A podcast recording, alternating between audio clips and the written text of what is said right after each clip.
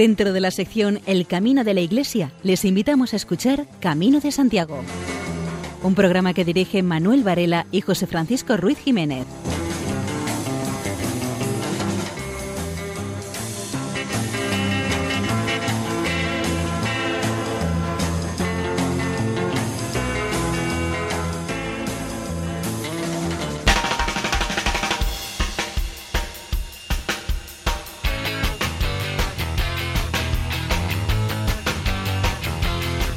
Queridos oyentes, les damos la bienvenida a una edición más del programa Camino de Santiago. Bueno, una edición más no, porque esta va a ser un poco especial. Primero por las fechas señaladas en las que estamos y en segundo lugar porque este va a ser un programa con una temática y con un desarrollo un poco particulares que les explicaremos en nuestro índice de contenido. De momento les damos la bienvenida y esperamos que pasen 55 minutos muy agradables en nuestra compañía.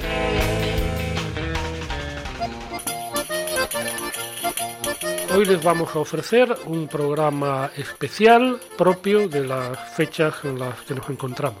Habrá piezas teatrales jacobeas alternadas con temas musicales. Y sin mayor dilación, entramos en materia.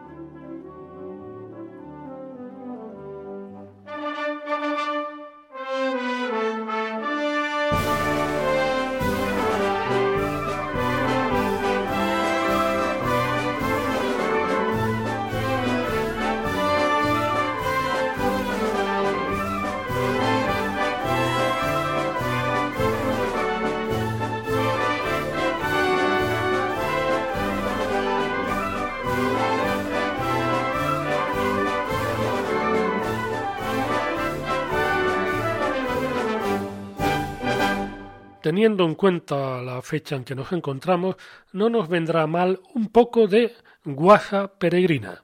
En una ocasión, Pepe de Huelva estaba haciendo su cuarto camino y había intimado con un grupo en la que la mayoría era extranjeros. Aunque no se entendían con el vocabulario, pronto comprendieron que los gestos son un lenguaje universal que todos comprenden, por lo que se hacía entender de esta forma. Pero como buen andaluz, le resultaba imposible permanecer callado, por lo que, según gesticulaba haciéndose entender, acompañaba sus movimientos con ese gracejo tan característico de su tierra. Un día tenían por delante una jornada en la que debían caminar casi la mitad de la misma por el arcén de la carretera, y nada más salir del albergue, en una cuneta, Pepe se encuentra una matrícula que se desprendió de algún vehículo que pasaba por allí. La mente de Pepe, que para el ingenio se aceleraba enseguida, pensó en el partido que podía sacar aquella matrícula, y la cogió sujetándola en su parte posterior de la mochila para que fuese bien visible. Cuando ya estaba bien sujeta, ese día cambió el ritmo, y en lugar de ir a la cola del grupo, se puso en primero, de tal forma que todos los peregrinos pudieron ver el nuevo elemento decorativo que lucía en su mochila. Al verlo, unos peregrinos, un inglés espigao que parecía más decidido que todos del grupo, llamó la atención de Pepe, haciéndole que éste se parara. ¿Qué llevar tú en mochila? preguntó el inglés. Pues qué va a hacer, la matrícula, respondió éste. ¿Y por qué la matrícula? volvió a interrogar el inglés, mientras iba traduciendo lo que algunos no entendían que decía Pepe. ¿Cómo que por qué? No me digas que vosotros no lleváis matrícula, dijo en un tono un poco extrañado. Todos negaron con la cabeza y comenzaron a hablar entre ellos extrañados del símbolo jacobeo que desconocían. Viendo la reacción que había ocasionado, Pepe, muy serio, siguió comentando.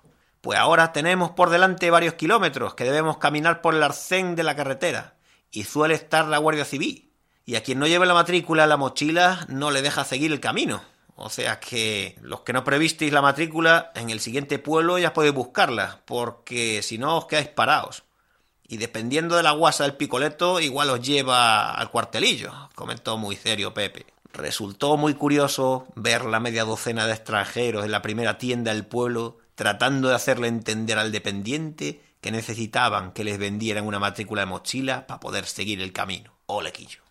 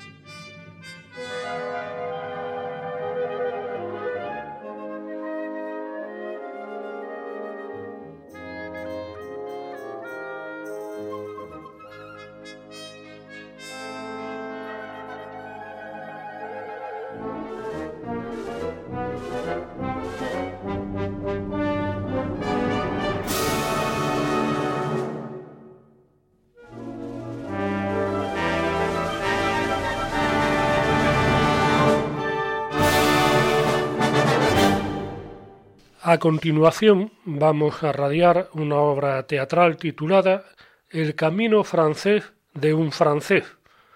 Es una comedieta que está estructurada en varios actos, un primer acto y después los otros sucesivamente. Desde París de la France salió este peregrino que para no perderse pregunta, aquí va lo que le dicen, a un vecino de León. Si vous plaît, ¿cómo tengo que hacer para seguir el camino? ¿Vas a caballo o eres peatón? Peatón soy. Pues tienes que llevar bastón. Merci beaucoup. El bastón llevaré y a Santiago llegaré. Al llegar a Arbas... Vous plaît, ¿cómo tengo que hacer para seguir el camino? Te tienes que dejar la barba. Merci beaucoup. La barba dejaré y a Santiago llegaré. En la ciudad de Oviedo... Si vous plaît, ¿cómo tengo que hacer para seguir el camino? Tienes que caminar sin miedo.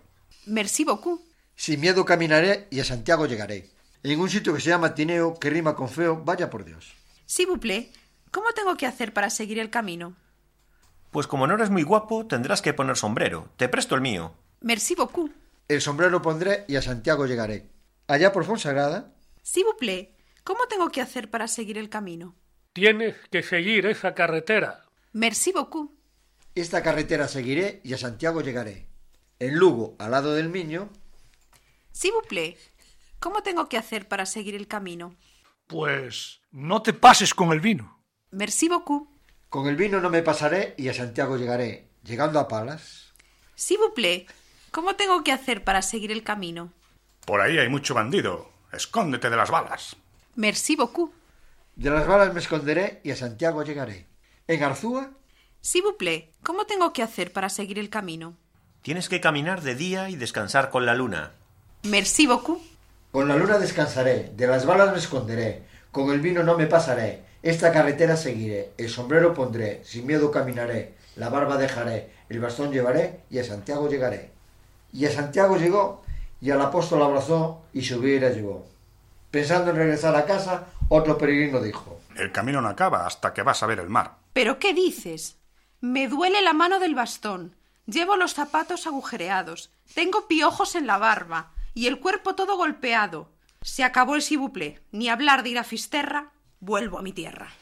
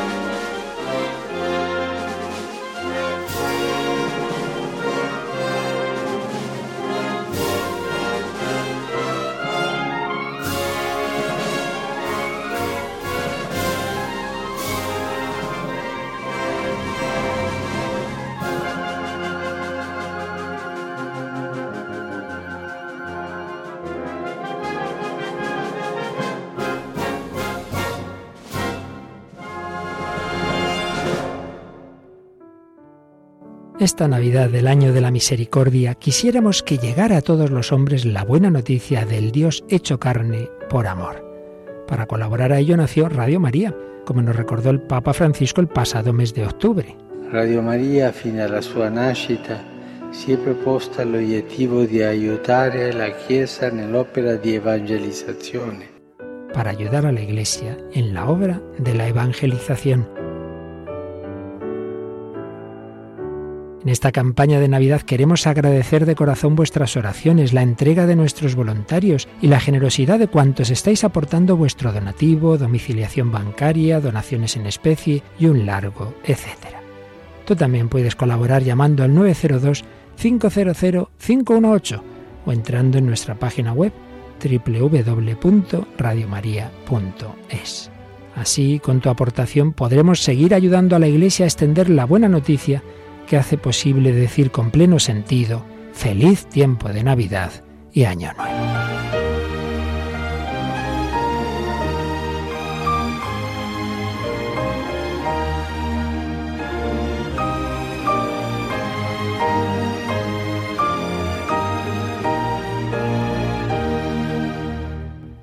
Seguimos con otro texto de ficción dialogado.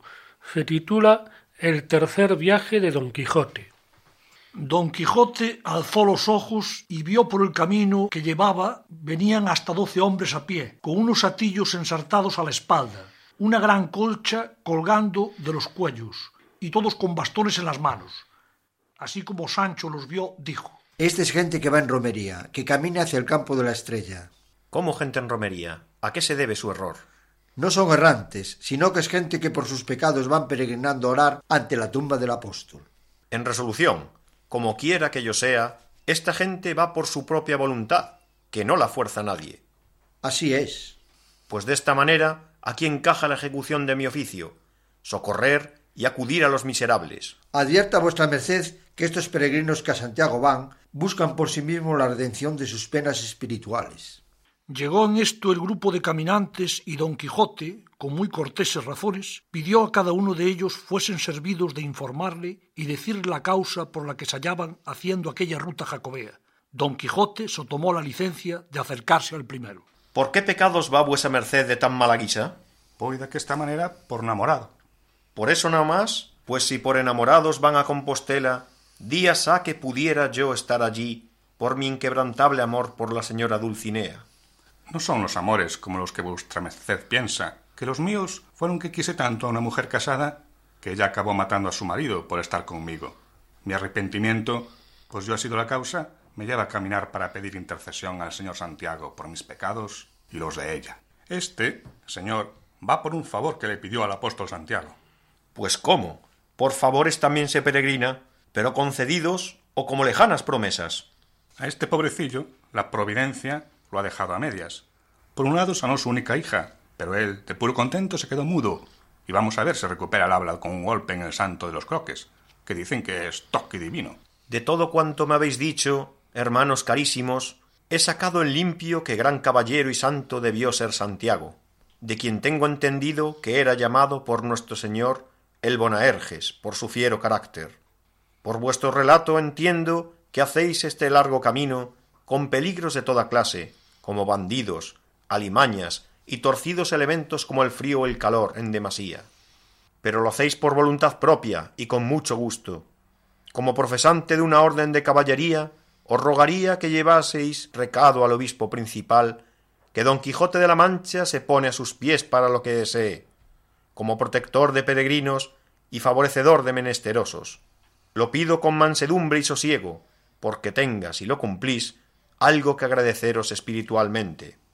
Así lo haremos, señor Don Quijote, téngalo por seguro. Y también lo tendremos presente en nuestras oraciones, por las buenas y sabias palabras de hoy y por haberse interesado por nuestros destinos y desvelos. Los peregrinos siguieron su marcha y se perdieron tras una colina. Solos quedaron Jumento y Rocinante, Sancho y Don Quijote. El jumento, cabizbajo y pensativo, sacudiendo de cuando en cuando las orejas. Rocinante, tendido junto a su amo, que se había bajado para dar un abrazo a cada uno de aquellos fervorosos peregrinos. Fue don Quijote el primero en tomar la palabra y dijo Aún quedan hombres con ideas en el mundo, amigo Sancho. Sí, mi señor, e incluso me hubiese gustado marchar con ellos para ver ese enorme incensario que dicen se balancea de lado a lado en la Catedral de Santiago. Eso me parece a mí cosa de encantamiento, Sancho. Seguro que se lo oíste algún impertinente. En cuanto a ir a Santiago, si al sabio que escribe nuestra historia le place, así lo haremos.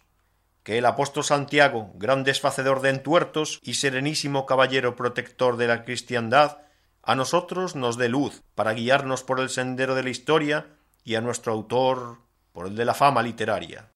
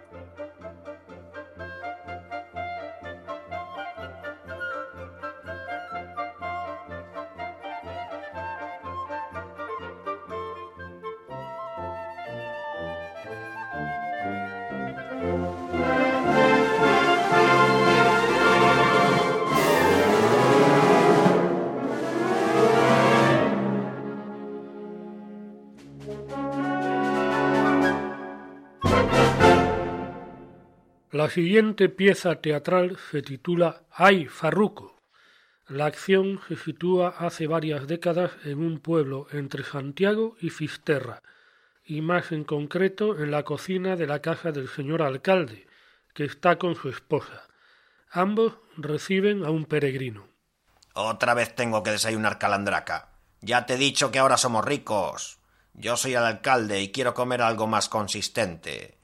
Además, por tu culpa paso el día meando. Por la noche me das de cenar un bollo de sartén, que no es más que agua, y por la mañana agua también, solo que en vez de estar frita, está hervida. Ay, no lo escuches, mi Dios, no lo escuches, que este hombre es un soberbio. ¿Se puede?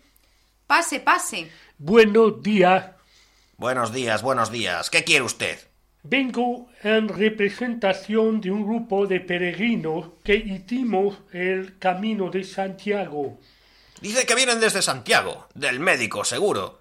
No le veía yo buena cara. No, no, de salud estoy perfectamente. Soy peregrino y... Dijiste peregrino, pero creo que tengo aquí un libro de eso. Uf, vaya, vaya, y pensar que casi logras engañarme. Vosotros no sois tan buenos como parecéis. Aquí lo dice el libro. El libro no puede hablar de nosotros. Fue escrito antes de que naciésemos. Calma, calma. De vosotros no habla. Habla de los peregrinos. Y dice que tenían que ir a Santiago a purgar alguna culpa. Cierto es lo que dice usted. Había peregrinos que iban obligados por la justicia, pero otros lo hacían. Aquí lo dice, porque eran mendigos o vagabundos. Pero mire cómo dice aquí, un poco más atrás. El peregrino que va a Santiago es, por tanto, el peregrino por excelencia, el que al servicio del Altísimo y por servir a Ay, Dios. no sigas, no sigas, que me emociono. ¿Me permitís? Mujer, tú no te metas en esto, que es un asunto oficial. Aguarda, aguarda, que yo solo quiero darle un consejo a este mozo, que no lo veo yo la lengua muy ágil. Diga, señora, que me encanta que me aconsejen. Quería decirte que hay una santa aquí cerca que se llama Santa Leocadia, que es muy milagrosa en asuntos de habla. Incluso mi farruco, este que aquí ves, fue tartamudo hasta los cinco años. Y mira ahora, qué gloria. Da gusto oírlo, y todo gracias a la santa. Venga, que ya dijiste bastante. Me queda una cosa más. El día de la Santa es el lunes de Pascua y tiene la capilla en la parroquia de Chacín, cerca de Serra de Outes. Señora, yo tengo la lengua perfectamente. Lo que pasa es que soy francés y mi castellano no es muy correcto. Ah, franchute. Sí, señor alcalde, todos los que de nuestro grupo somos estudiantes de historia de la Universidad de París, aunque no todos venimos de París. Dos de nosotros venimos desde Puy y nos juntamos con los otros en Puente de la Reina. Desde allí hicimos la peregrinación juntos. Tuvimos que estar varios días allí esperando algún peregrino. ¿Y cómo sabíais que por ahí iba a pasar alguien que peregrinara a Santiago?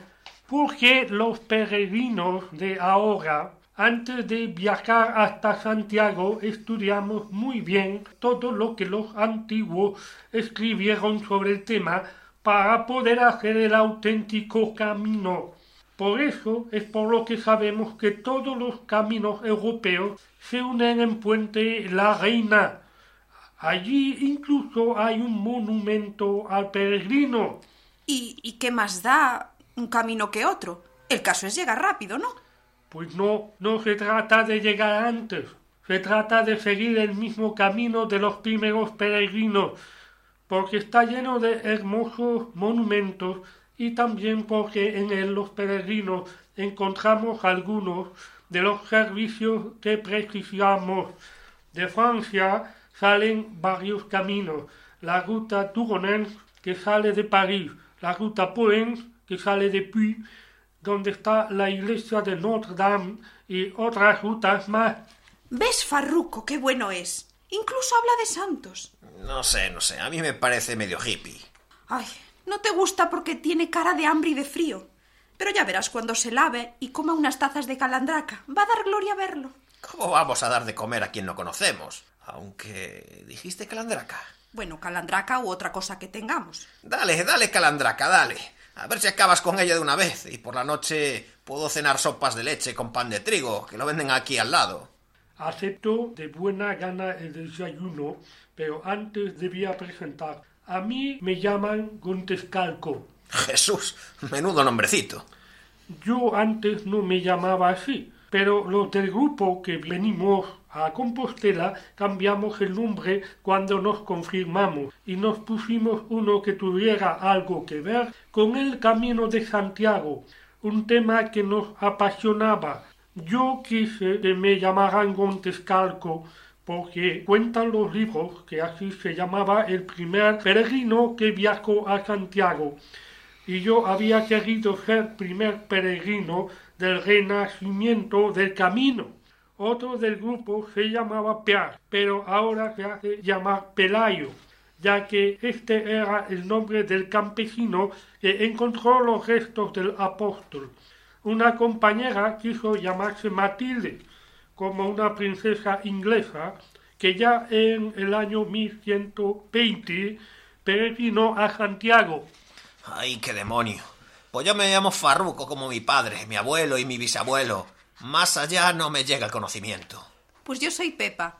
Bien, ahora que ya estamos todos presentados, vas ahí fuera, que tenemos un pilón con agua y te lavas un poco. Luego te pongo el desayuno. No me hace falta lavarme. Ya lo hice hace ocho días al llegar a Santiago. Lo único que preciso es comer, que llevo más de 24 horas sin probar bocado. Pues venga, siéntate por donde puedas. Te pongo una taza de calandraca. ¿Y este camino también lleva a Francia? Una Francia no, no interrumpe a, a la gente cuando come. Ay, perdone. No perdone usted. No debí con, con, contestarle así, pero traía tanta hambre. Come, come, a ver si terminas con la calandraca.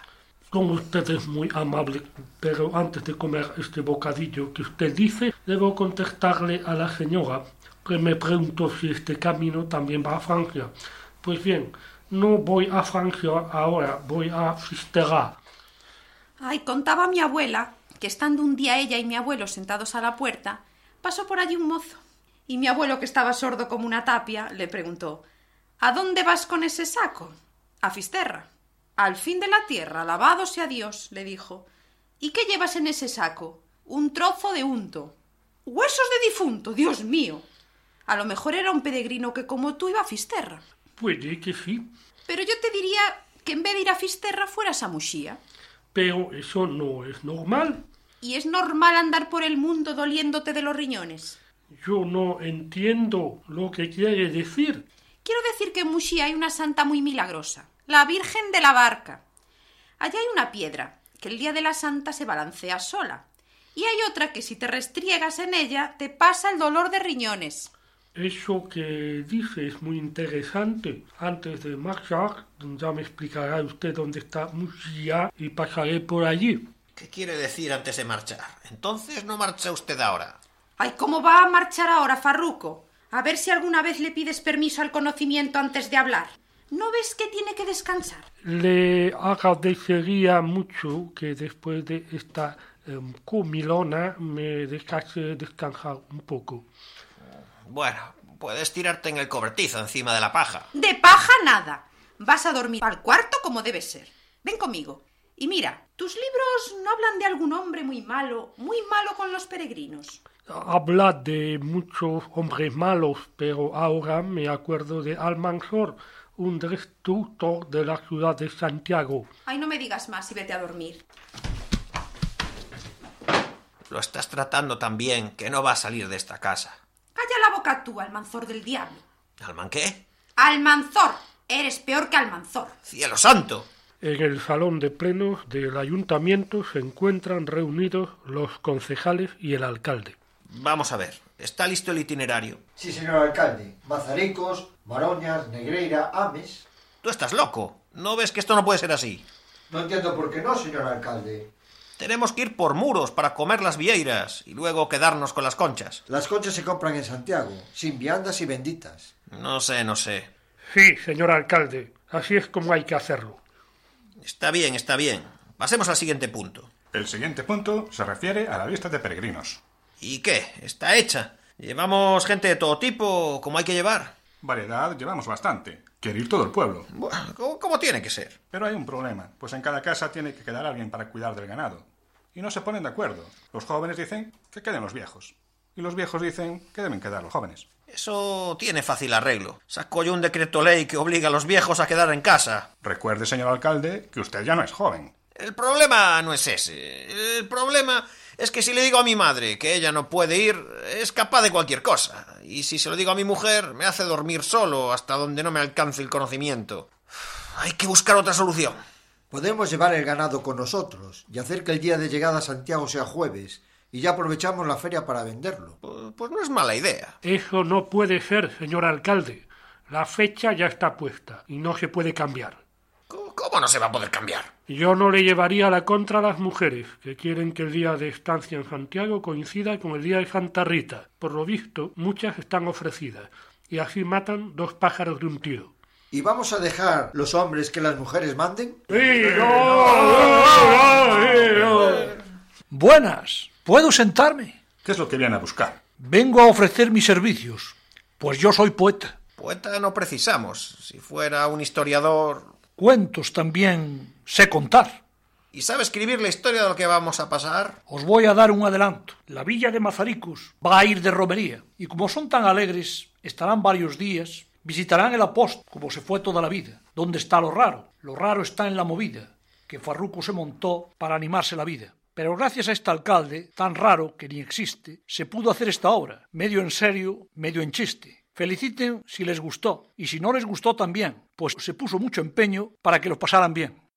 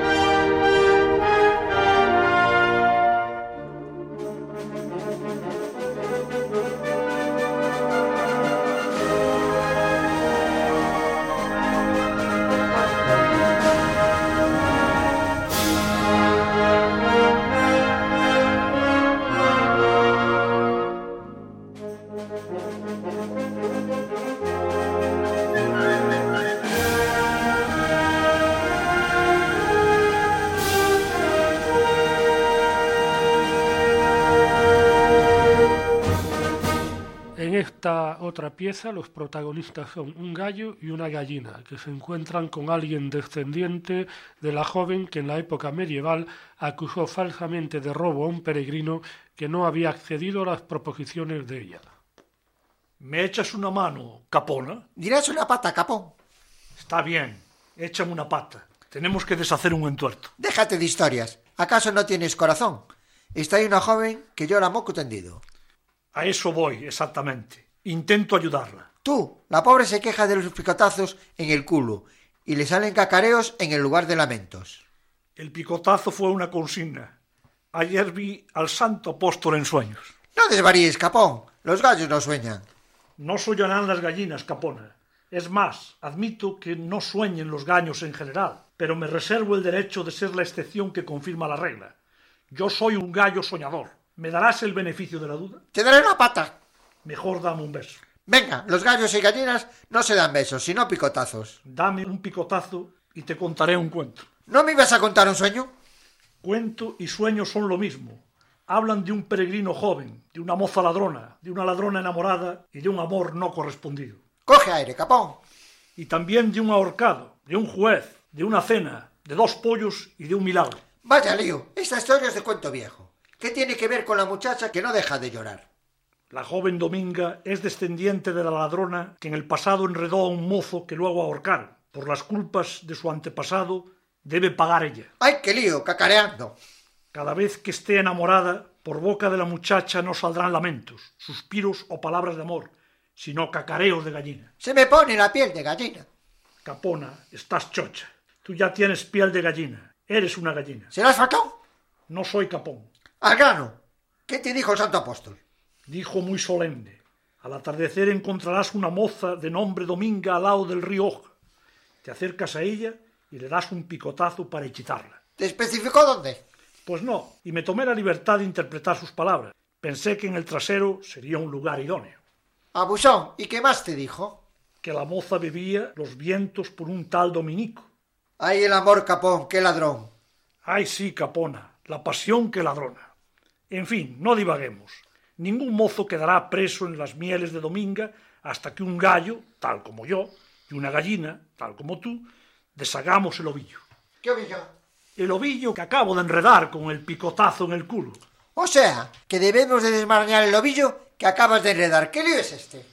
Cosas del santo. Yo detrás de lo que no corro no me canso. En estos debates andaban Capón y Capona cuando la joven Dominga, enfrascada en su dolor y ajena a la conversación, reparó en la presencia del gallo y de la gallina. Ella lo reconoció enseguida como las aves que decoran el gallinero de Santo Domingo de la Calzada, y yendo de sorpresa en sorpresa, se enteró de que esas aves no cacarean, sino que hablan. En cambio, la joven no conseguía hablar, sino cacarear cada vez que estaba enamorada. No te alarmes, Dominga. Por lo visto, el rey del amanecer, Picapón, recibió ayer la visita del apóstol con un encargo. El santo me habló muy clarito. Es de conocimiento popular que hace siglos la hija de una tabernera se encaprichó de un joven peregrino que con sus padres iba a Santiago de Compostela. En vista de que éste no le hizo caso, la chavala se enfureció y guardó en el fardel del peregrino un vaso de plata, haciéndolo pasar por ladrón. Como consecuencia de ello, el mozo fue condenado a la horca.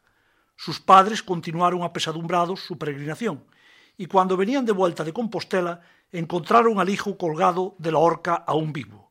Milagro, milagro, chillaron todos. La noticia corrió por Santo Domingo, como si tuvieran piernas, y se atribuyó el mérito de la hazaña al santo patrón, pues las gentes que vieron el caso dijeron que había sido el apóstol quien había mantenido con vida a aquel pobre peregrino. Cuando el rumor llegó a oídos del juez, que en ese momento se encontraba cenando pollo, no dio crédito e hizo un comentario muy célebre. Esta historia es tan verdadera como que este gallo y esta gallina se van a levantar de mi plato y cantarán. Y para su sorpresa y la de todos, así lo hicieron las aves. Pero Capón, estoy por asegurar que esta joven conoce la leyenda. Y sabe también que en su árbol genealógico crecen ramas que apuntan a aquella falsa acusadora. ¿Pero qué cosas dices? Digo que hay que podar la joven, Capona, eso digo. ¿Te has vuelto loco? Primero le das un picotazo y ahora quieres podarla. A ti te cayó un tornillo de la cresta, mi rey. Hablo en sentido figurado. Hay que ver qué poco poeta eres. A ver, jovencita, El chaval ese por el que bebes los vientos se llama Dominico, ¿verdad? Sí. ¿Estarías dispuesta a hacer cualquier cosa por limpiar la memoria de tu antepasado y de paso conseguir el amor de Dominico? Sí, claro que sí. Bien, pues ahí tienes el encargo. Te debes dirigir al párroco de Santo Domingo de la Calzada y procurar que te agasaje con un vaso de plata. No vale robarlo. Si lo consigues, recorrerás a pie el trayecto que separa Santo Domingo de la Calzada de Burgos. Dentro de la catedral buscarás la primera persona seglar que encuentres e intentarás cambiar tu vaso por otro, también de plata, con agua bendita. De conseguir tu propósito, deberás traerlo de vuelta y acercarte hasta Dominico, a quien se lo ofrecerás, y lo invitarás a que moje en él sus labios para luego besar los tuyos. Si esto haces, el maleficio desaparecerá en ti y en las generaciones próximas.